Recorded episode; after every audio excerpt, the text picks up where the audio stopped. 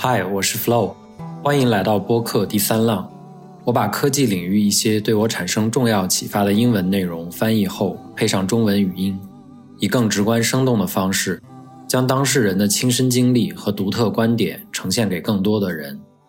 我希望无论是科技爱好者，还是对新事物充满好奇的朋友，都能在第三浪获得价值和找到灵感。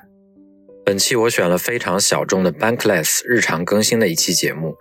是发布于二零二四年一月十九日，Ryan 和 David 的对谈。总的来说，Bankless 是一个全球加密货币社区，它的核心理念是鼓励大众利用加密货币从银行和科技公司那里夺回个人的财务主权。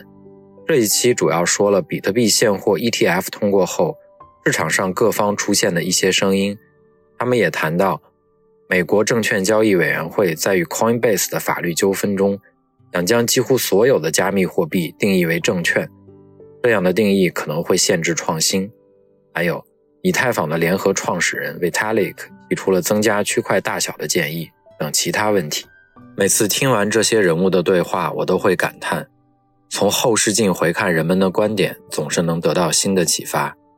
本期播客的英文原声对谈人物的背景信息，播客中提到的人物和概念。我都放在了播客详情页 show notes 里。尽管有 AI 的辅助，但是翻译和校对，再到配音，还是花了大量的时间。如果你喜欢第三浪，请确保你的朋友也能听到。现在就请欣赏这场精彩的对话吧。你们这周有看 CNBC 的节目吗？那些主持人，他们对比特币以及其他相关话题非常乐观。像杰米·戴蒙和加里·甘斯勒上节目时会指出，不，比特币并不是那样运作的，然后对他们进行纠正，这真是太精彩了。CNBC 对加密货币的看法已经彻底改变了，为什么呢？因为他们手头有资产需要推销。Bankless Nation，现在我们已经进入一月的第三周，该来做周度汇总了。David，我们有许多话题需要讨论，我们先从哪里开始呢？比特币 ETF 上市一周后，是一场大溃败还是巨大成功呢？我们这儿有一些数据，准备向你们揭晓。此外，我们还有一个好银行家或坏银行家的环节，看看拉里·芬克，他被加密货币彻底吸引了，正在寻求代币化的可能。这个话题我们稍后展开。说到坏银行家，我们得提杰米·戴蒙，他透露了一个只有他知道的比特币的秘密风险，真是令人好奇。那会是什么呢，David？还有其他内容吗？接下来我们将带来以太坊路线图的最新动态，Blobs 快要来了，真的快了。我们还要聊聊一些即将到来的空投活动，顺便我们会轻松的讨论一下美国证券交易委员会 SEC 的话题，还有我们会继续谈谈 Solana 手机的新进展。你猜我想从哪开始？对。我已经准备好了。我想要谈的其实是今天这个特别的日子。这个空头话题挺有意思，因为我们正处于一波空头季节。我不知道你有没有留意到，Jupiter Solana 上最大的 DEX 刚刚宣布了他们 JUP 代币发布日期的消息。David，你知道那是哪天吗？告说吧。就在一月的最后一天，一月三十一日。今天是十八号，那就是十天后。没错。这个事情肯定会发生。现在可谓是空头季，不仅仅在 Layer 二生态系统中，在 Solana 和其他地方也是如此。我想借此机会向无银行公民们 （Bankless Citizens） 推荐一个好机会。这个机会就是去追寻空投，而这需要你拥有无银行公民身份。一旦你成为了无银行公民，你就可以使用我们开发的一个特殊工具 ——Airdrop Hunter 空投猎人。空投猎手的目标是提前预测未来的空投活动，探索各种链协议和应用程序，以满足空投的条件。你猜怎么着，David？知道上面列了什么吗？Jupiter 交易所，它早就出现在空投猎手列表上了。它已经在列表上好一段时间了。我们那里有个很棒的功能，可以让你看到还有多少人也在寻找空投机会。参与朱庇特空投猎取的用户达到了六百七十三人，一直到空投日期公布，这种情况对于空投来说并不常见。我猜测，既然他们宣布了空投，那么快照很可能已经完成。所以，祝贺这六百七十三位参与朱庇特空投猎取的用户。我们知道，空投猎取活动需要精准操作。除了像种植这样的活动外，我们还有猎取，它涉及具体的操作步骤，比如增强你在链上的活跃度，进行各种各样的尝试。这其实也是学习使用加密货币的一个过程。这就是我们和空投猎手项目之间的美妙协同效应。你不仅可以提升链上活跃度，还有机会猎取空投，同时这些也相当于各种应用的实际操作演示。这真的很有趣，链上操作总是让人兴奋。这本来就应该是充满乐趣的。加密货币领域会奖励你学习的过程，伙计们。又是一年的这个时候了。顺便说一下，如果你想成为 Bankless 社区的一员，并体验空投猎手，我们提供了百分之十的折扣码。这不仅仅关于朱比特，还有更多即将到来的什么呢？总共有多少个这样的机会？这里大概有六十到七十个不同的机会，不单是任务，还有你可以尝试的各种可能性，以及伴随而来的所有任务。大家可以在 Bankless 节目的笔记中查看。再次说明，如果你想享受百分之十的折扣，优惠码是 Podcast 二十四。好的，David，让我们来谈谈今天的市场行情，同时感谢 Kraken 提供的这些极佳的图表。我们看看比特币，它向我们展示了什么？比特币呈现出下跌走势，因为这是一个典型的卖出新闻事件。让人意外的是，比特币 ETF，所以由于卖出新闻效应，价格下跌了百分之十。本周开始时，价格为四万六千三百八十。是的，出现了两位数的跌幅。是的，比特币价格经历了双位数百分比的大幅下跌，跌至目前的四万两千美元。我的意思是，比特币 ETF 并非什么秘密。大家都知道，它的价格波动确实疯狂，所以这绝对是典型的消息发布后抛售事件。我觉得有些人可能会困惑，比如这是怎么回事？ETF 不是应该带来利好吗？但事实是，市场并非总是按照预期运作。同时，关于 ETF 的重点是，它从长期来看是利好的，就像好酒一样，需要时间来陈化。你不能期望立即就看到利好效果，对吗？有时候你需要耐心等待那份利好。顺便说一下，这不仅仅是个事件，更关乎资金的流入和流出。从今年夏天开始，我们已经见证了不少利好，但有些人只是看看图表就草率地判断比特币 ETF 没成功。这个话题我们待会儿再详细探讨。不过说实话，它在某种程度上是成功的。在我们深入讨论之前，先聊聊以太坊。这周以太坊的表现怎么样？是下跌趋势吗？本周初，以太坊下跌了百分之五，从两千六百美元跌到了两千四百八十美元。下跌百分之五，这意味着 S 对 BTC 的比率升高了百分之六。我们几乎达到了零点零六的比率。虽然我仍然觉得这个比率偏低，但从近期来看，S 的比率已经开始回升。特别是在这周，对我觉得我们又一次看到了以太坊 ETF 的需求被释放。没错，现在大家可能又会重演之前的情景，像哦，现在轮到以太坊 ETF 了，然后到了五月，他们可能就会在以太坊 ETF 发布后抛售。上周你不在的时候，我们聊过这个，David，你知道你和 Anthony Sassano 一起去打败那些难题了，他也同意下一个焦点是以太坊 ETF。这周加密市场的总市值达到了多少？和之前一样，一点七三万亿美元。我也期待那个数字，我想看到一个二。是的，如果能达到二就太好了。对了，我们上一次达到二是什么时候来着？那是什么时候？哦天，好像是在 Terra Luna 事件之前吧。我们上次达到二还是在二零二二年二月，从那以后就没再达到过。是的，Terra Luna 事件。对，没错，大约就在那个时期。不，我们在三月也达到过两万亿。顺便说一下，我们第一次达到两万亿市值是在二零二一年四月，那大概是牛市的高峰期，对吧？那是以太坊牛市的高峰。是的，那就是所谓的超声波货币理论的巅峰时刻。那是早期的牛市。从二零二一年四月起。超声波货币这个概念就在市场上风靡，一直受到关注。让我们看看 Layer 二的最新数据。这次的 Layer 二更新由 Mantle 提供，Mantle 是我们非常看好的一个新兴 Layer 二平台。Layer 二在总锁定价值方面有什么新动态？我们是否再次刷新了历史新高？我这周早些时候看到的数据是二百二十二亿美元，这个数字颇具吸引力。现在是二百一十八亿，但确实，我们又达到了新的历史高点。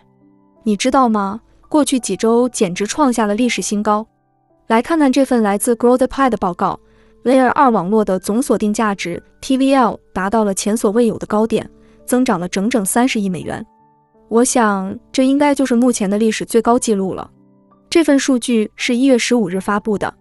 哦，这是真的发生了。好的，顺便提一下，其中百分之五十八发生在 Arbitrum 上。Arbitrum 的规模真是惊人。近期以太坊市场的一个主要影响因素就是 Celsius 那一系列的混乱事件。得说，Celsius 的问题就像是个瘟疫。在开发者中，那些拥有两年以上经验的人最具价值，他们贡献了大量的代码，而且这一趋势还在持续增长，这是个好消息。但这对美国来说却是坏消息。美国正在加密领域失去开发者份额，现在百分之七十二的开发者不在北美。很遗憾，加拿大、墨西哥和美国，自二零一八年以来。美国已经失去了百分之十四的开发者份额，现在仅剩下百分之二十六。你可以明显看出是谁在弥补这一缺口。等一下，稍等。那么问题来了，他们还持有五十万个以太币，大家是不是担心他们会继续向市场抛售这五十万个以太币？账户里有五十八万四千个以太币，价值十四亿美元。截至二零二四年，他们已经向 Coinbase。和 Falcon X 转移了九万两千个以太币。关于这个操作，推特上有一系列详尽的讨论串，可以去看看，非常有深度。虽然时间不够详细深入探讨，但我们可以直接看他们的结论。根据法律文件和 Arkham 的链上分析，他们预计将以实物形式向无担保债权人分配五十三万六千个以太币。这就是我们所说的破产索赔，没错吧？没错，破产索赔。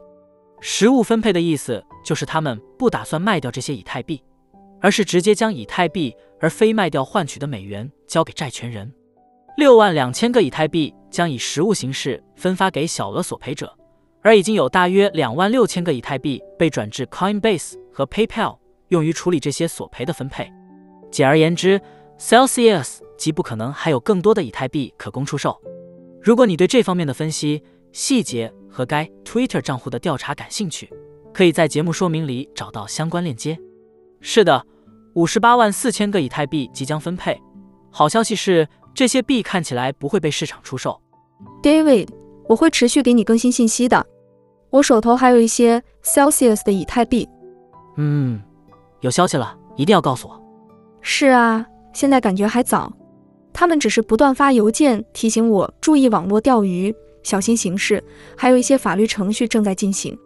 但问题是，David，如果他们真的以实物形式返还以太币，那像我这样的索赔者到底会选择卖掉这些币还是持有？这还真是个疑问。我已经有了打算，我绝不会卖掉任何以太币。如果 Celsius 给了我以太币，在这种时刻，我会选择抵押而不是出售。至少我是这么看的，不过不确定其他人是否也这么想。嗯。我觉得这个问题或许并不那么重要，毕竟 Celsius 的债权人到底是谁？他们和一般的以太币持有者有什么明显的区别呢？他们可能需要处理一些税务或债务问题，而且他们的资本长期被锁定，所以某种程度的资本锁定确实可能导致部分资产被出售，但这还不确定。唯一的不同之处在于，这些人与一般的以太币持有者不同。他们大多是普通的零售投资者，可能相对不那么精通这方面。我自己也算是这样的投资者之一。他们的活动不是在链上进行的，对，他们在链上的活动比大多数以太币持有者少。另外一个问题是，他们的以太币被冻结了，而且已经冻结了很长时间。相比之下，其他以太币持有者没遇到过类似情况。我们还得看看后续会怎样，可能还有些许余地。David，你看过二零二三年电力资本开发者报告了吗？他们每年都会发布这个报告。先来说几个重点。总体来看，开发者的数量是在减少的，但是也有值得乐观的地方。最有价值的开发者群体是那些拥有超过两年工作经验的人，他们贡献了最多代码，而且这部分开发者的数量还在持续增长，这是个好消息。但对于美国来说，情况却不太乐观。在加密行业，美国正在失去开发者的份额。目前，高达百分之七十二的开发者不在北美洲。抱歉了，加拿大、墨西哥、美国。自二零一八年以来，美国的开发者份额下降了百分之十四，目前只占到了百分之二十六。而且，你可以清楚地看到是谁在填补这个空缺。增长最快的是南亚、拉丁美洲、东欧、西非和南欧地区，他们的开发者份额增加了百分之二十。我真的很支持这一趋势。美国，如果你对开发者不友好、不智慧，那么后果怎样呢？他们会离开美国，去其他地方创造令人惊叹的东西，这就是你自找的结果。这让我很不悦，因为这对美国来说完全是自食其果。但这的确是个好现象。我对这种在新兴经济体中的国际化发展很乐观，这对加密货币行业来说是个好消息。对，然后伊丽莎白·沃伦可能会说：“好吧，我本来就不在乎他们。”没错，但问题是。这些国家的人们可能会发现一些西方从未想过的应用场景，因为他们的信用卡等支付方式运行良好，所以他们可能不会觉得有什么问题。所以总的来说，我认为这对加密货币非常有利，因为我们可能会看到用力方面的更多多样性。David，下一步我们要讨论些什么？接下来我们会深入了解比特币现货 ETF 上市一周后的各项指标。我们还将与拉里·芬克交谈，听听他对此感到兴奋的理由。等等，他会来我们节目，我们要与拉里·芬克进行对话。没错，就在接下来。是的，紧接着这部分。此外，以太坊的 Blob 已经进入测试网，他们正在逐渐靠近，敬请期待。我们还有更多精彩内容要讨论。埃里克·巴库楚纳斯指出，这个新推出的比特币 ETF 在上市第三天的总净流量。买卖合计达到了七点八二亿美元，他将其称为九比特币 ETF。哦，这个不错，埃里克真擅长创造梗。确实如此，这已经足以抵消 GBTC 的巨大折扣。现在 GBTC 的净资产价值和市场价格的差距已达到了十二亿美元，所以九比特币 ETF 的资产管理规模现在已经达到二十亿美元，而且在前三天内的交易量高达四十五亿美元。这是个极佳的开局，而且还保持了稳定的溢价。简而言之，格雷比特币信托遭遇了超过一百零八亿美元的大规模资金外流，而新的净流入资金则达到了二十亿美元。有位怀疑者在推特上发问：“这是我的错觉，还是说这实在太让人失望了？”比特币 ETF 到目前为止只吸引到了八亿美元的资金流入。埃里克·巴尔楚奈斯对这位怀疑者的观点回应说：“这算是个失败。”对吧？他的回答是：“我不认为这是失败。这些数字对于新推出的 ETF 来说实属罕见。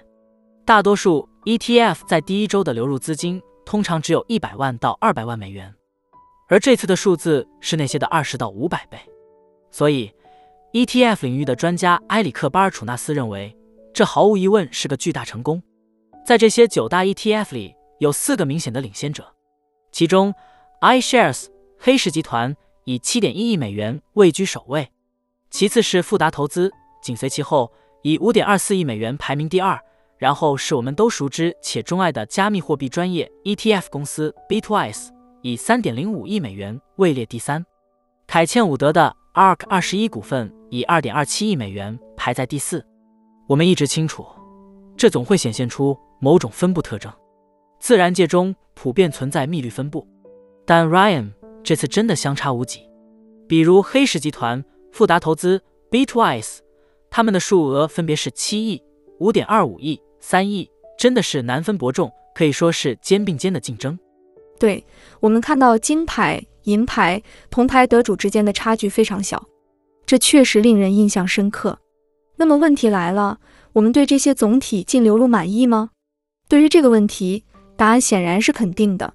这正是巴尔楚纳斯所指出的，但我也觉得，对于格雷比特币信托来说，经历这种资金外流是有好处的。别忘了，所有这些资金都被长期困在格雷比特币信托中，到了2022年，造成了巨大的负面影响。我们已经多次讨论过了。现在他们终于被解放出来，即使是资金的流出，也是一种健康的表现。我的意思是，这正是我们在 ETF 市场上建立稳定基础和获得反馈的方式。而且，格雷比特币信托 ETF 的年费率是百分之一点五，相比之下，黑石集团好像是百分之零点二五。等等，他们还在这么做吗？格雷比特币信托还在收取这么高的费用？对，他们已经把费用从百分之二降低到了百分之一点五，而其他大多数公司的费率都在百分之零点二到百分之零点二五，有些可能高达百分之零点三。我记得 Bitwise 的费率最低。只有百分之零点二，格雷比特币信托为什么要维持百分之一点五的费率？我想他们可能是在赌，会有很多不活跃的 GBDC 持有者不会检查他们的经济账户，不了解情况，也不太关心。坦白说，这看起来像是个经过精心计算的赌注。他们的收费是其他人的五到十倍，因此他们不会有太大的损失，所以他们就是靠着高额费用赚钱。埃里克·巴尔楚纳斯在另一条推文中提到了交易量。那么，交易量是什么呢？交易量指的是买卖基础资产的活动，目的是确保 ETF 能够按照其面值进行交易。他提出，除了常规的将比特币 ETF 的流动性与过去新推出的 ETF 做比较外，还有一种方法是将其放在整个 ETF 市场的背景下考虑。这是我们最近更常做的。也就是说。把比特币 ETF 与过去一周所有 ETF 的流动性做对比，比如与 QQQ、纳斯达克 ETF 等普通 ETF 相比，他指出，即便仅仅是四天，其中两个比特币 ETF 已经跻身所有 ETF 的前五，这可真是大事一桩，绝对是个大新闻。这可真是大新闻。我们有三个比特币 ETF 在所有 ETF 中排名前十，与像 VOO。QQQ 这样的重量级 ETF 并列，看来交易量是衡量 ETF 健康状况的重要指标。这三个比特币 ETF 在所有 ETF 中的排名都在前十，所有的 ETF 全部的，这简直让人激动，太不可思议了。的确，这是个好兆头。QQQ 是纳斯达克的 ETF，对吗？VU 是什么呢？我刚才说了什么？不。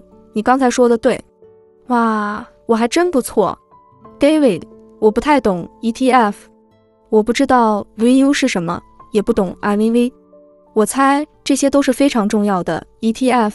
Balcones 可能在对我们叹气。的确是很传统而严肃的名字，Vanguard 的标普五百 ETF，真是个老派的名称。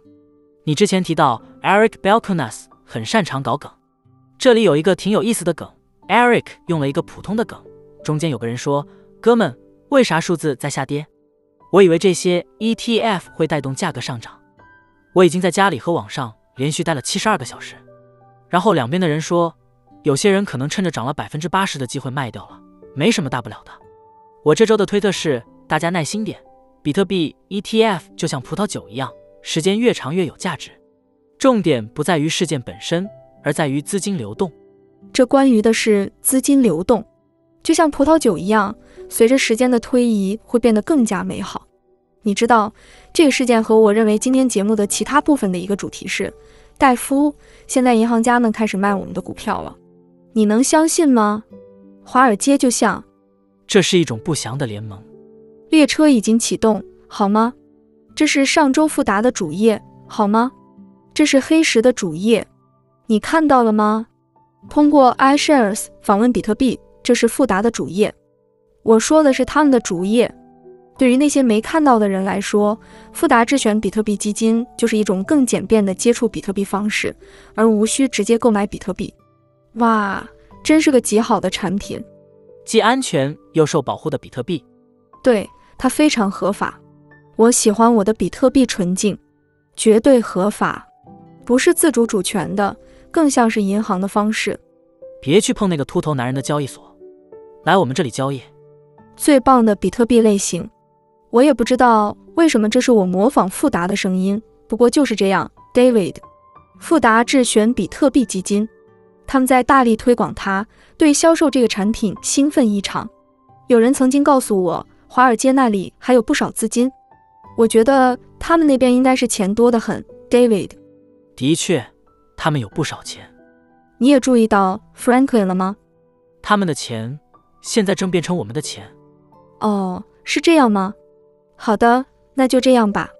这就是规矩，ETF 就是这么运作的。你有看到富兰克林·邓普顿的账户吗？我不明白推特上的富兰克林·邓普顿怎么了。他们本是最传统的金融机构，现在却全力投身加密货币，这究竟是怎么回事？对，富兰克林·邓普顿，一个管理着1.4万亿美元资产的公司。我在播客结束后不久就看到了这个推特，当时我想，哦天，这就像富兰克林·邓普顿的推特账号一样。你觉得他是不是被黑了？我本以为他们的账号被黑了呢，后来我往上翻。看到他们说数字资产团队接下来会管理推特账号两个小时，然后他们就发了一系列超级赞的魔音，比如那个激光眼的本杰明·富兰克林，还有戴着帽子的银行富兰克林。我的天，这些魔音的创意真是太棒了！我敢肯定，他们听无银行播客，那个数字资产团队的人肯定是我们中的一员。他们做的魔音，我们也做了一些不错的魔音。他们做的魔音。未知发言人，这是怎么做到的？富兰克林·邓普顿，我真没想到你们在加密货币魔音方面这么有才。你们是什么来头？想想看，公司里负责房贷和债券等正经事的其他人肯定在纳闷：我们的推特账号怎么了？你应该能感受到我的兴奋。虽然富兰克林·邓普顿有周度魔音，但看看这条推特，你可能对激光眼的本杰明感到困惑。他们甚至给账号也加了激光眼。想象一下，如果是戴帽子的本杰明，戴帽子，这才是真正的魔音文化。对，戴帽子。我记得是 Solana 上的一种狗狗币，一只戴帽子的狗，就像戴帽子的多吉犬。它火了，现在已经成为我们文化的一部分。我敢说，那孩子自己肯定拥有一堆深度的加密货币。我觉得这是真的。想象一下。在富兰克林·邓普顿工作的年轻实习生，他手里有一堆萨马纳币之类的小众加密货币。他本来是负责在富兰克林·邓普顿的账户上发推特的。我简直难以置信！哇！但并非所有银行都跟上了这趟列车，David。我得告诉你，我把这些机构都泛称为银行。我不觉得先锋集团 Vanguard 算是银行。他们自己可能也不会把自己当做银行，但他们掌握着大量资产，所以他们有自己的。不管怎样，我们还会深入讨论这个。先锋集团不会提供现货比特币 ETF，他们认为高波动性不利于长期回报，因此他们采取了主动措施。这种做法与支持的完全相反，就像是一种禁止。Vanguard 并不像 Fidelity 那样，后者对加密货币持非常积极的态度。Vanguard 在很多方面都与 Fidelity 相似，但 Fidelity 对于加密货币的态度更为前卫。与此相反，Vanguard 明确表示，他们没有计划推出比特币 ETF 或其他加密货币产品。高波动性与我们助力投资者长期获得实际正回报的目标相悖。这其实挺有趣，因为如果你回顾比特币的整个历史价格，你会发现一个不同的情况。在其历史中，比特币仅在三年内经历过下跌，而在其他所有年份都实现了上涨，并且涨幅惊人。所以，它实际上为投资者带来了显著的正回报。这是 Chainlink God 的话。Vanguard 多年来一直向投资者提供购买 GBTC 的机会，即使 GBTC 在极端溢价或折价的情况下，也超过了其净资产价值 NAV。这实在是颇具讽刺意味，不是吗？他们不允许比特币 ETF。却多年来允许 GBTC 存在。他继续说，但一旦 GBTC 转为现货 ETF 并准确跟踪 NAV，高波动性突然成了障碍，导致它被撤销。这似乎有些蹊跷，我不明白其中的原因。这的确有些奇怪，感觉有点蹊跷。我想不通他们为何会这么做。可能是 Vanguard 里某些人不太看好比特币，只是抱着双臂摇头吧。你懂的，我也弄不清楚具体情况。没错，让我们从商业视角来分析一下。假设市场上存在两种主要客户群体，人们可能会这样解读这条消息：Vanguard 已经停止了对包括比特币期货 ETF 在内的加密货币产品的购买服务。接下来，考虑一下 Vanguard 的现有客户和潜在客户，会不会有潜在客户在看到这个决策后想到：好的，我要选择 Vanguard，我打算在 Vanguard 投入更多资金。与此相比，那些因为 Vanguard 不允许我购买加密货币，我要么不注册 Vanguard 的服务，要么把我的钱投到别的地方的人又有多少？哪一种类型的人会更多呢？第二种情况更普遍，David。人们会问，为什么我买不到这个产品？Fidelity 和 BlackRock 都提供了这种产品。限制自己的产品供应，从来都不是明智的商业决策。是的，这就像百思买拒绝销售 iPhone 一样荒谬。我为什么要这么做呢？所以，所有安卓用户都会因此感到高兴吗？当然不是，这根本就没发生。那种情况没有发生。好吧，来看看另一位银行界人士的看法。他对此似乎有些不满，但这正是我们一开始就提到的。David，杰米戴蒙对比特币有一个非常独特的观点，之前没人想到过。这是杰米戴蒙对比特币的新发现风险。是的，这对我们大家。来说都是前所未有的。准备好了吗？听听他怎么说。这里有一段对话中断或未指定的发言。黄金其实也没什么大作为，没错，但黄金的供应是有限的。比特币也是一样。再次出现了对话中断或未指定的发言。它已经被用过了。你真的这么认为吗？我确实这么认为。此处对话似乎中断或发言者未指定。我相信，当比特币数量达到两千万枚时，中本聪会突然出现，放声大笑，然后一切陷入沉默，所有比特币都将消失。你怎么能肯定它会在二十一万停止？我从没遇到过任何人能确信地告诉我，他们都是抱着。没错，这是不可能的，因为最后一枚比特币将在两千一百五十年被开采出来，而且每次减半都会使挖矿变得更加困难。但 Jamie，再想一想。你们爱怎么做就怎么做，我也会坚持我的方式。关于黄金，那些让黄金在四千年里保持价值的六大特性，在比特币里同样存在。我只是这么说，我尊重你们，也不想。Joe，也许你说的对，我自己也没有黄金，所以算了。那么，David，你怎么确定是中本聪还是 Satoshi？他的发音是什么？Satoshi。你怎么知道他不会突然现身，然后删除所有比特币？他会把所有比特币都删掉。你能感受到主持人的失落感。从数学角度来看，这是不可能的。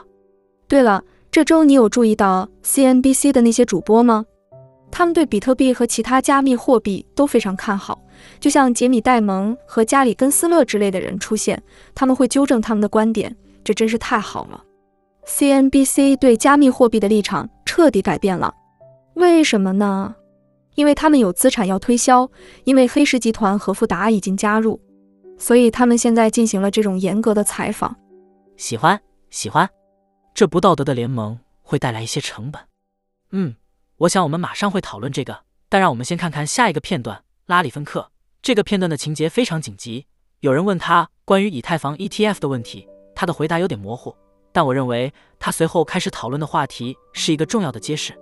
让我们看看这个片段。是的，这是在我想对加密货币有利的银行家那边。他开始说了：“未知发言人，你现在是否期待其他加密货币 ETF？也就是说，你认为家里我们稍后会与他交谈，是否会必须批准以太坊 ETF？这是否是 SEC 必须执行的职能？”还是你认为所有这些事情都必须先上法庭？我无法回答这个问题。我认为拥有以太坊 ETF 是有价值的。正如我所说，这些只是通往代币化的阶梯。我真的相信这是我们将要走的路。我们今天就有技术来进行代币化。如果你想讨论的话，想一想，如果你拥有代币化的证券和代币化的身份，安德鲁，一旦你购买或出售一种工具，都会被知晓。这一切都记录在一个总账上，一切都是一起创建的。他们想讨论有关洗钱等问题。通过拥有一个代币化系统，这将消除一切腐败。他立刻将谈话引向代币化的话题，这在加密货币 Twitter 上迅速传播开来。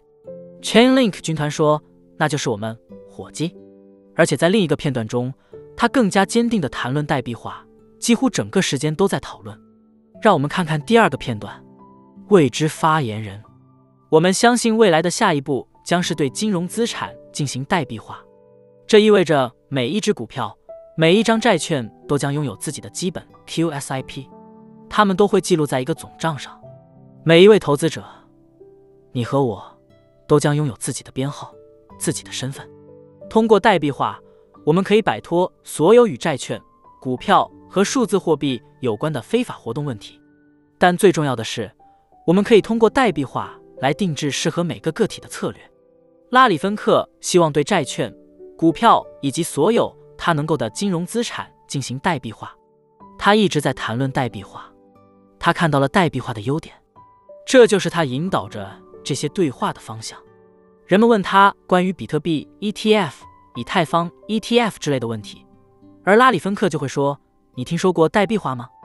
我是说，他是黑石集团的领袖，那就是他引领的方向，那就是未来的趋势。你知道吗？我认为拉里·芬克只是告诉我们黑石集团的路线图。首先是比特币 ETF，然后是以太坊 ETF，然后是代币化。就像 David，我不会感到惊讶。我不是说今年会发生，我也不会说明年会发生。看到 BlackRock 推出自己的美元或稳定币，我一点也不会觉得奇怪。为什么不让以太坊来保障其安全性呢？我认为这也是大势所趋。当然，他们可能还得先解决一些监管问题。没错，如果他们打算建立一个公共链，那么链上的每一个人都必须通过彻底的 KYC 了解你的客户审查。而且他在那段讨论中还提到了身份认证的问题。他的观点是，随着代币化的实现，数字身份也成为了现实。这对于一个银行家而言是颇具洞察力的见解。对此，我要向 Larry Fink 表示敬意。提到身份问题，要是你还涉及代币化和 DIDs、VCS 这样的身份标准，那可真是深入了加密货币的迷宫了。我们在 Bankless 上也讨论过这些，不过这让我有点担忧。我真不希望看到 Larry Fink 在我的平台上讨论这些身份问题，这种事情与我无关，别拿来。他们迟早会的。David，你有没有关注我在 Bankless 上发表的那个观点？关注了。当时我正在巴塔哥尼亚的土路上开车，时速八十公里。哇，哥们，太酷了！我们能做到这个，真是太棒了。听得太起劲，车胎都被激情搞破了。就像现在。Ryan 火力全开，哎呀，我的车胎没气了。没错，这是在 Bankless 的高级频道里，我们就是。我基本的观点是，我们现在似乎和银行家们结成了某种不寻常的同盟，是吧？这本身是好事，我觉得挺好，因为他们成了全球那些对私人市场不抱希望的监管机构的反制力量。但我对这种联盟还是有些担心。因为他可能会走向 Anarchic 这条路，我觉得 Larry Fink 不太可能对去中心化金融 DeFi 产生太多热情。他不会说，比如，嗯，其实在家里运行验证节点，这真是太棒了，对吧？这基本上是我用了大概七分钟来表达的观点。我认为现在我们和银行家们形成了一种不正当的联盟，对吧？这的确很棒，我很高兴。因为他们成了与全世界那些只相信政府管制、不信任私营市场的监管者相抗衡的力量，但我对这种联盟还是有些担心，因为它可能会走向反洗钱和客户身份验证的方向。我认为拉里·芬克不会对去中心化金融 DeFi 产生太大兴趣，我不觉得他会这么说。是的，你知道，在家运行节点的验证者，这是件好事，对吧？所以我对接下来的这个阶段有些担心，David。对吧？他们会试图模仿传统金融吗？只要他们不完全抛弃自由和开放的加密货币，我倒不太介意这种做法。而这些人，比如拉里·芬克和银行家们，在华盛顿都有极大的影响力。这正是 ETF 最终获得批准的原因，对吗？所以，如果他们愿意，且这符合他们的利益，他们完全有能力给自由开放的加密货币领域带来实质性的损害。他们目前看来并未这样做，但我们需要明智地、全神贯注地投入到这段短暂的合作中。这是我的观点。没错，他们若想怎么做就怎么做。谈到私有的第二层网络，如果他们选择让它公开化，也无妨。他们所有的 KYC、了解你的客户、认证信息都应该保留在原处。这正展现了以太坊的独特魅力，在自己的链上随意操作吧。我更担心的是，他们可能会支持对公共链上的美国公民实施更广泛的法律限制，这是我的忧虑所在。在法案中可能会规定不允许运行验证器，因为他们不是，或者，比如说，如果你是美国公民，你可能需要在以太坊上注册你的身份信息，或者类似的事。你的身份就是你的身份。你提到了另一个概念，即去中心化身份 （decentralized identity）。我还想再说说你那七分钟的录音，因为那全是你自己的思考，你把它们写下来了。我觉得能感觉出来，当 Ryan 在阅读他的笔记时，这点很明显，因为那不是在讨论你的内容，所以你说话的声音变得更加温和，感觉就像在听 Ryan Sean Adams 的 ASMR 一样。等等，这真是太迷人了。你就像在对着麦克风轻声细语，说话的声音既轻柔又富有感染力。确实，这有点奇怪。我觉得我需要在这方面多加练习。另外，David，我现在还在康复 COVID 期间，我经常咳嗽，声音也听起来很不正常，这也是一个原因。但谁知道呢？可能有些人就喜欢这种感觉。如果真是这样，我就继续保持。这正是 Bankless Premium RSS 下载量只增不减的原因。喘不过气来的 Ryan 听起来真不错。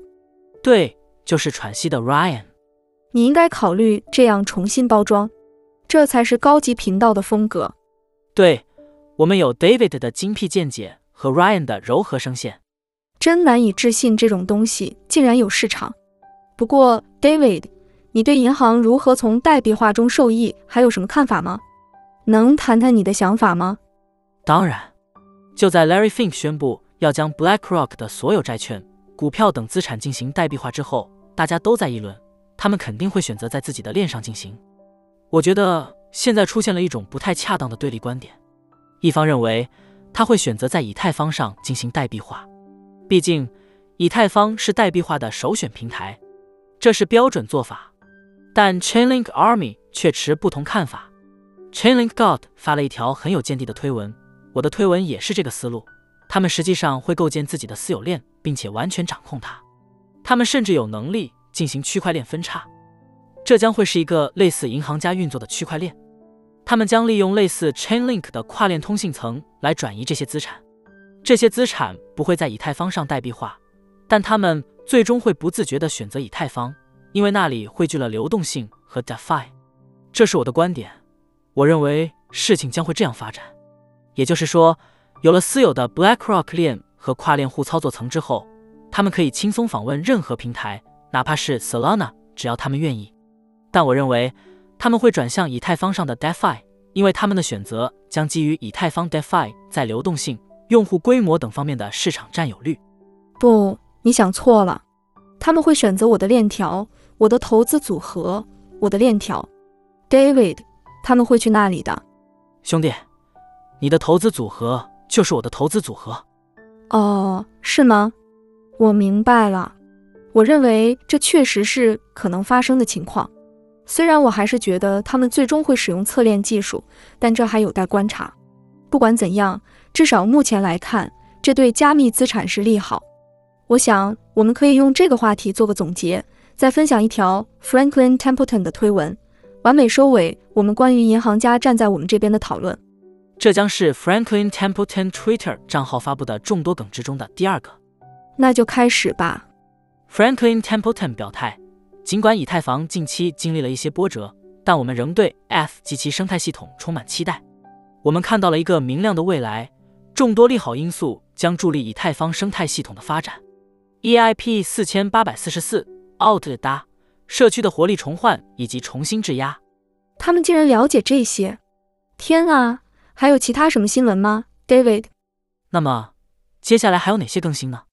除了 EIP 四千八百四十四，接下来还有什么升级在等待我们 d a n k u n a 即将到来，但在它之后，我们已经在准备下一轮的升级了。Solana 刚刚推出了 Saga 手机的第二代。此外，还有大家非常关注的一个话题，就是在 Coinbase 听证会上，SEC 在国会的紧张质询。我们会深入讨论这些话题，还有更多内容。但在此之前，我们来了解一下 Mental，这是一个带有质押功能的第二层方案。现在你可以直接在第二层上质押 F 了。这就是 Mental，详情可以查看节目说明中的链接。我们现在就去了解更多信息。Mental 原名 BDAO 是首个由去中心化自治组织 DAO 引领的 Web 三生态系统，整个系统都建立在 Mental 的首个核心产品 Mental 网络之上。这是一个基于 OP 堆栈构建的全新高性能以太坊第二层网络，但它采用 EigenLayer 的数据可用性方案，而非成本较高的以太坊第一层。这不仅使 Mental 网络的 Gas 费用下降了百分之八十。还显著降低了 Gas 费用波动，为 Mental 的应用打造了一个更加稳固的平台。Mental 的财政储备是最大的 DAO 掌控的财政之一，它正在培育 Mental 生态系统，涵盖 Web 三领域的各种项目。Mental 已经集聚了 Web 三领域的众多子社区，包括专注于 Web 三游戏的 Game 七和专注于总价值锁定、流动性及接入服务的 Bit。所以，如果你打算在 Mental 网络上发展，Mental 提供了一个赠款计划，为那些助力 Mental 扩展、增强安全性和去中心化的有潜力的项目提供基于成就里程碑的资金支援。如果你想开始探索由 DAO 引领的首个第二层生态系统，可以访问 Mental XYZ 了解 Mental，并在 Twitter 账号 linksmental 上关注他们。Celo 是专为现实世界打造的面向移动端与 EVM 兼容且碳复牌的区块链。而现在，Celo 即将迎来一场重大变革，即将推出的 Celo Layer 2，这是一个革命性的提案，它将使 Celo 快速增长的生态系统与以太坊紧密相连。Vitalik 已经在 Celo 论坛上分享了他对 Celo Layer 2的激动之情，Optimism 的 Ben Jones 也同样兴奋，但究竟为何呢？Celo Layer 2将引入如去中心化排序器、链下数据可用性和单区块确认等重大创新。这些究竟意味着什么呢？它意味着牢不可破的安全性，一座无需信任的直通以太坊的桥梁，以及更多无需妥协的以太坊实际应用案例。而实际上的应用已经在进行中。在过去六个月里，Celo 的活跃地址数量翻了五倍多。在 Celo Layer 二，Gas 费用将维持在较低水平，你甚至可以用 a k 二十代币来支付。但请记住，Celo 是由社区共同治理的协议。这意味着，Celo 需要你的参与和声音。加入 Celo 论坛，参与讨论，在 Twitter 上关注 @Celorg，并访问 Celo 网站，共同决定以太坊的未来走向。Blob 已经部署在 Goli 测试网上了，Franklin Templeton 要努力跟上哦。这一句话怎么这样呢？要努力跟上加密货币的发展步伐。Blob 已经在 Goli 上了。的确如此。能否简单解释一下我刚才所说的，帮助那些还没跟上的人理解？当然，EIP 四千八百四十四，也就是 ProtoDank 分片，它在以太坊上创造了一个 Blob 存储区域，这将使第二层的调用数据交易费用降低百分之九十五，从而让第二层的交易变得更加便宜。你理解了吗？对，Goerli 是测试网，对吧？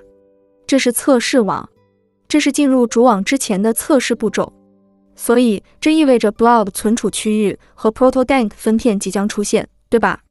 确实，我们现在正处于 Danks Harding 的最后阶段。首先要在测试网上进行升级，第一个是 Goerli，接下来可能是 Hosky 和 Sepolia。当所有测试网都成功升级并完成分叉后，我们就只剩下主网了。估计我们就得上主网了。这就是以太坊合并和分叉的过程。如果一个测试网成功了，我们就继续下一个。等到所有测试网都成功后，我们就可以全面启动整个过程。好的，但第二层网络还需要启动它。那 Optimism、Tackle、Scroll、Arbitrum 等都需要做些什么？是的，他们需要转而使用 Blob 空间，而不是以太坊区块空间的调用数据。所以，不同的第二层只需针对此进行升级即可。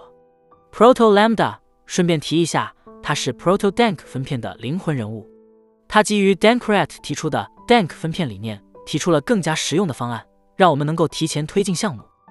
这就是四千八百四十四升级。给你们介绍一点以太坊的内幕故事。看起来他应该能及时准备好参与 Optimism 治理投票周期十九，预计在三月初完成。然后我们希望不久之后就能在以太坊第一层实施它。所以他们将为主网 Tyco 做好准备。目前的方案是 Tyco 将在 EIP 四千八百四十四已经实施的情况下进行启动，即作为一个完整的网络体系来运行。Scroll 已经做好了准备，Arbitrum 一和 Nova 同样如此。这些关键决策将由 Arbitrum 该控制的链上合约来决定，所以 DAO 需要进行投票。我相信他们会投赞成票的，这个提案几乎肯定会被通过。重点是他们已经做好了一切准备。我想大家心中都有一个问题：下一步将会怎样？我们知道有这次的硬分叉，但下一次呢？接下来的第二次硬分叉将会如何？在 Danken 之后，计划中还有另一个硬分叉，虽然还未确定具体时间，但已经在筹划中。这个硬分叉被称为 Pectra。确切的说，Danken 目前还没有一个确定的时间表。谢谢你，David，你说的完全正确。以太坊基金会想提醒大家，目前还没有确定具体的日期。对，还没定。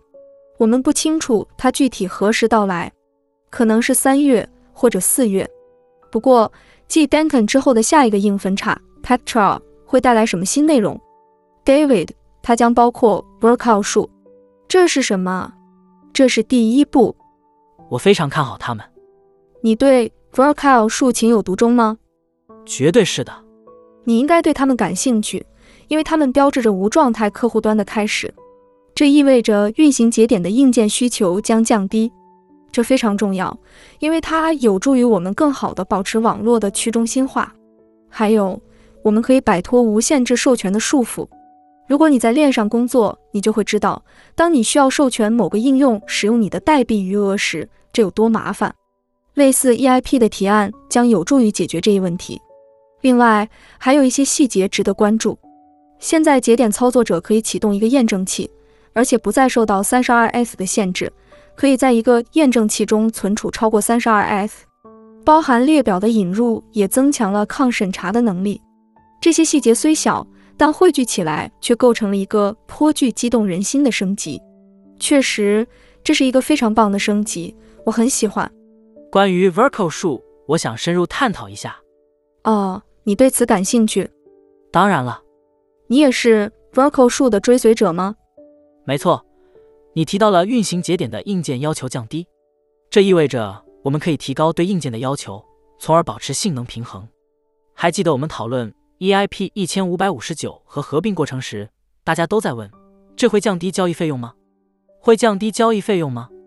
我们都回答说不，它实际上不会降低交易费用，它会消耗掉一部分交易费，但不会降低费用本身。同样，在谈到合并时。我们说这会降低交易费用。我们说，伙计们，不，它并不会降低交易费用。哦，是的，你的意思是我们只是在利用额外的空间？不，不是这个意思，这和交易费用没关系。哦，对，明白了。其实并没有带宽的增加。谈到 Verco 数以及 Ethereum 路线图中的 Verge 部分，它们实际上能够降低交易费用。这意味着。我们有机会提高交易费用上限，从而可能允许更高的交易费用限制。所以，一旦这些变化实施，我们就能够在以太坊主网上实现更低的交易费用。这实际上是在推动以太坊的发展。其实就像 Solana 关于随着摩尔定律发展而扩展的说法一样，Verge 的目的是让以太坊的第一层与摩尔定律同步扩展。所以，我认为人们还没有真正理解这一点。Franklin Templeton。你们可以将这个话题制成网络梗。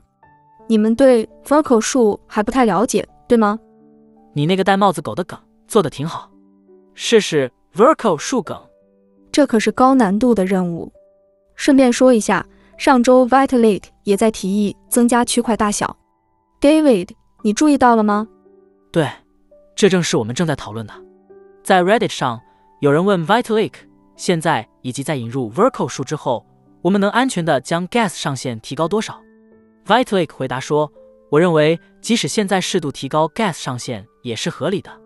Gas 上限本质上就是区块大小，一个区块能容纳的数据量，基本上决定了其处理能力。Gas 上限近三年来都没有提高过。”这是以太坊协议历史上最长的一段时间。摩尔定律还在继续发展。Vitalik 说：“我们实际上已经落后于摩尔定律了。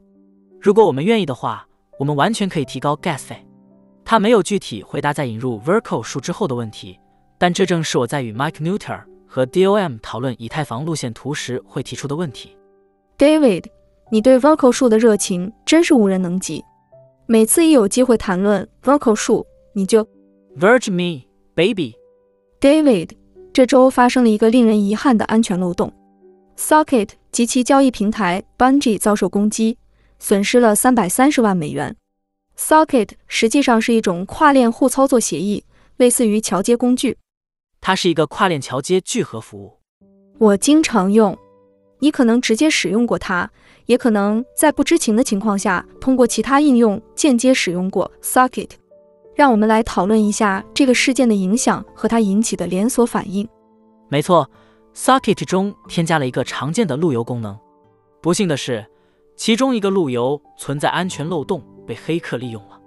黑客通过这个漏洞盗取了用户的资金。Socket 迅速察觉到这一点，并迅速暂停了这个问题路由，几乎立即冻结了它。尽管损失了三百三十万美元，但相较于其他大型黑客攻击事件，这次损失算是较小的，受害者是那些曾授权 Socket 访问其账户内一定数额代币的用户，他们没有及时撤销这一权限。在 Socket 意识到并暂停合约之前，这段时间里发生了资金盗取，所以许多用户的钱包在毫无察觉的情况下被清空了。没错，现在在以太坊上进行授权操作时，像 MetaMask 和 Robbie 这样的钱包会做这样的操作。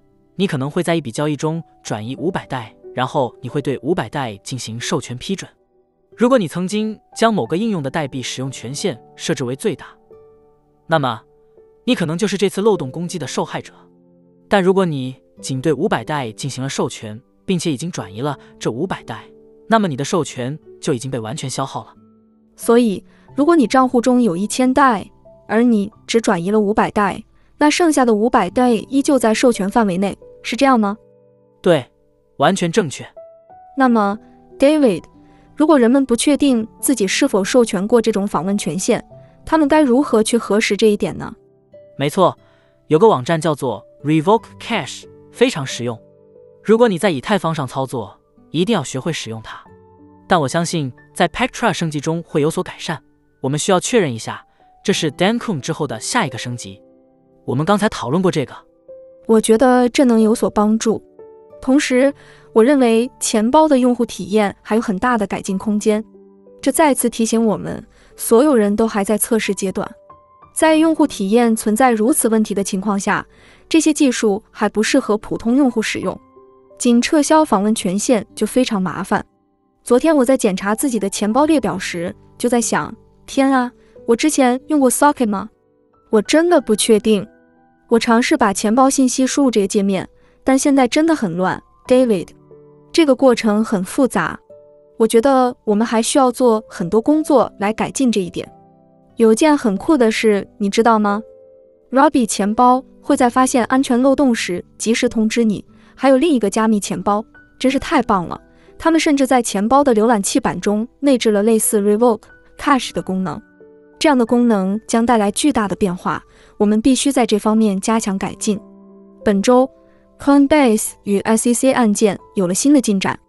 其实，SEC 曾这样对 Coinbase 说：“除了比特币，你们上架的几乎所有产品都是证券，你们应该停止这种行为，否则我们会起诉你们。”现在，这场诉讼基本上已经开始了。在这个诉讼案中，法官询问 SEC 的律师。起诉书中提及的代币发行者是否违反了证券法？这正是 SEC 起诉他们的原因。Coinbase 违反了证券法，所以他问了：这是否违反了证券法？SEC 的律师回答说：“不尽然，尊敬的法官。那些被控诉书提及的代币其实是计算机代码。”法官回答说：“我之所以会笑，先生，是因为你们后面坐的那些人也有同样的疑问，他们不明白我们为什么还要在这里。”他是指坐在后面的 Coinbase 团队，他们也想知道为什么我们还在这里。你桌子后面的那些朋友，我希望 Paul 也在那儿，偷偷笑着。对，他是这么说的。我真的很担忧 SEC 的这种论调可能过于泛泛，连收藏品也被归为证券了。还有一部分 SEC 的律师提到，Coinbase 认为加密货币是一个价值一万亿美元的资产类别。其实他们是这么表示的。哦，我们不太确定这个数字凭什么可靠呢？我的意思是，正如我们在每期节目开头都会提到的，这确实是一个万亿美元的资产类别。律师却认为，加密货币根本不算一个资产类别。David，在整个经济体系中，它只是一个微不足道的数字，不需要制定新的法律。美国的股票市场价值一百万亿美元，全球市场达到四百万亿美元。相比之下，加密货币只是个小数点后的数值，这是 SEC 律师在这个案件中的说法，明白了吗？Gary Gensler 为什么这么执着于加密货币呢？真的，有人得明白告诉他们，他们无权这样决定，他们不能决定新资产类别是什么，这完全超出了他们的权限，根本没人要求他们这么做。我真不明白，他们凭什么觉得能在这方面发表意见？SEC。谁需要你们的意见呢？对，他们的工作范围是证券，他们没资格界定什么是真正的资产类别，什么不是。Jake Chervinsky 在推特上发了一系列精彩的推文，他提到今天的 Coinbase 听证会揭示了 SEC 法律理论的一个重大缺陷，它实际上把地球上几乎所有资产都归为证券，真是大意了。Ryan，这是我在我们做 Josh Rosenthal 的那一期节目，探讨加密文艺复兴时才意识到的。他提到的印钞技术正是文艺复兴时期的关键技术之一。接着，你我开始探究这背后的深层含义。几周时间里，我们渐渐明白了。哦，我们掌握了加密货币，这就像是金融资产的造币厂。我们意识到，这可能会让 SEC 美国证券交易委员会感到非常不安，就像在游戏中把火焰长剑、戴帽子的狗，甚至宝可梦卡片都变成了代币一样。我们计划将形形色色、各具特色的金融资产，如同 DDoS 攻击般涌向 SEC，不论是潜在价值还是类商品属性的资产，都包括在内。SEC 美国证券交易委员会正试图采用最广泛的解释，似乎他们掌握了一切。嗯，我们以前就有这种感觉，但其实我们只是在用资产信息量压倒他们，他们不可能监管这么多。他们在法庭上的论点就是，所有东西都是证券。但法官并不买账，他说：“这不可能，你们不能那样做。”对，但在法庭上这样说太让人尴尬了。就像不，你不能去规管链上的宝可梦卡片，Gary Gensler，这不是你该做的事。你还记得 Richie Torres 盘问 Gary Gensler 时的情形吗？他提到了宝可梦卡片的事，问他是否是证券，而 Gary Gensler 就在那回避问题。他是在说。要看具体的事实和情况。至于那个宝可梦卡片的梗，那是我们创造的。这个梗源于加密货币圈，因此 Richie Torres 就说：“看，加密货币社群正在嘲笑 Gary Gensler，因为他想把宝可梦卡片代币化。我要利用这个梗的力量。”说起梗，虽然不知道怎么扯上关系，但说到唐纳德·特朗普，对吧？前总统特朗普表示，他绝不会允许创建中央银行数字货币。我们来听听他的说法。未知发言人，今晚我还要做出另一个承诺，以保护美国人民免遭政府暴政。作为你们的总统，我绝不会允许创建中央银行数字货币。看到特朗普的支持者为此欢呼，真是有趣。他们当然会这么做，但我没想到他们会对这个问题这么上心。他们可能只是，是啊，我很好奇拜登会，我会给你发行一种 CBDC，所有的沃伦都会欢呼雀跃。伊丽莎白沃伦确实很渴望这种结果，这是她的终极目标。当然，在这之间还有像 USDC 这样的私营行业在进行竞争。对我来说，USDC 就是我的 CBDC。是的，我也是这么认为的。那么，David，来谈谈 Solana 手机吧。Solana 的第二代手机，首款 Solana 手机 Sago，因为银行价格上涨，在 eBay 上的售价飙升到每部五千美元，这引发了大规模的投机行为。因为买这手机你能获得空投，手机附赠了 bank 代币。是的，手机附赠空投，但这并不足以证明手机的高价。尽管如此，人们还是抢着购买这些限量版手机。